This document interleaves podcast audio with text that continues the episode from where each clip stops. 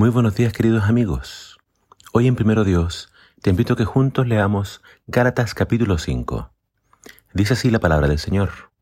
Cristo nos libertó para que vivamos en libertad. Cuiden esa libertad y no se dejen someter de nuevo al yugo de la esclavitud. Se han apartado de Cristo, se esperan justificarse guardando la ley. Han caído de la gracia de Dios. Pero nosotros, con la ayuda del Espíritu Santo, esperamos que por medio de la fe seremos justificados ante Dios. Estando unidos a Cristo, Jesús, no cuenta nada si estamos circuncidados o no. Nos basta la fe que actúa a través del amor. Ustedes iban bien. ¿Qué les ha impedido seguir la verdad? Ciertamente no ha sido Dios, porque Él es el que los llamó. Como se dice, un poco de levadura hace que fermente toda la masa. Les hablo así, hermanos, porque ustedes fueron llamados a ser libres. Pero no usen esa libertad para dar rienda suelta a sus pasiones. Más bien, sírvanse unos a otros con amor. Toda la ley se resume en este mandamiento. Amarás tu prójimo como a ti mismo. Pero si en vez de hacerlo se muerden y se comen unos a otros, cuidado, no sea que acaben por consumirse unos a otros. Así que les aconsejo que vivan por el poder del Espíritu. De esa manera no obedecerán los deseos de la naturaleza pecaminosa, porque ésta va en contra de lo que el Espíritu quiere y el Espíritu desea lo que va en contra de la naturaleza pecaminosa. Estos dos se oponen entre sí y por eso ustedes no pueden hacer lo que quieren. Pero si a ustedes los guía el Espíritu, ya no están bajo la ley. Estas son las obras de la naturaleza pecaminosa. Inmoralidad sexual, impureza y libertinaje, idolatría y brujería, odios, pleitos, celos, iras, rivalidades, disensiones, sectarismos y envidia, borracheras, orgías y otras cosas como esas. Como ya le dije antes, se lo repito ahora, los que llevan esa clase de vida no heredarán el reino de Dios.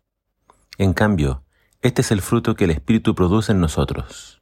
Amor, gozo, paz, paciencia, benignidad, bondad, fidelidad, humildad y dominio propio. No hay ley que condene estas cosas. Los que pertenecen a Cristo han clavado en la cruz su naturaleza pecaminosa. Puesto que vivimos por el poder del Espíritu, sigamos la dirección del Espíritu. No dejemos que la vanidad nos lleve a tener celos y enemistades entre nosotros. La justificación es por la fe, no por las obras. Somos perdonados y declarados justos al creer en lo que Cristo Jesús hizo por mí, no por lo que yo puedo hacer para salvarme. Los falsos maestros le estaban enseñando a los Gálatas que debían circuncidarse si realmente querían ser salvos. Pablo les dice que si se circuncidan, Cristo para ellos no sería de ninguna ayuda, puesto que ya no estarían confiando en Él, sino en el rito. Habrían caído de la gracia. Cuando pongo mi fe en cualquier otra cosa que no sea Cristo Jesús, he caído de la gracia. Una vez que confío en Cristo, es su Espíritu el que hará la obra de transformación en mi vida. La libertad que Cristo nos ofrece no debe ser malentendida. No es un permiso para pecar todo lo que yo quiera.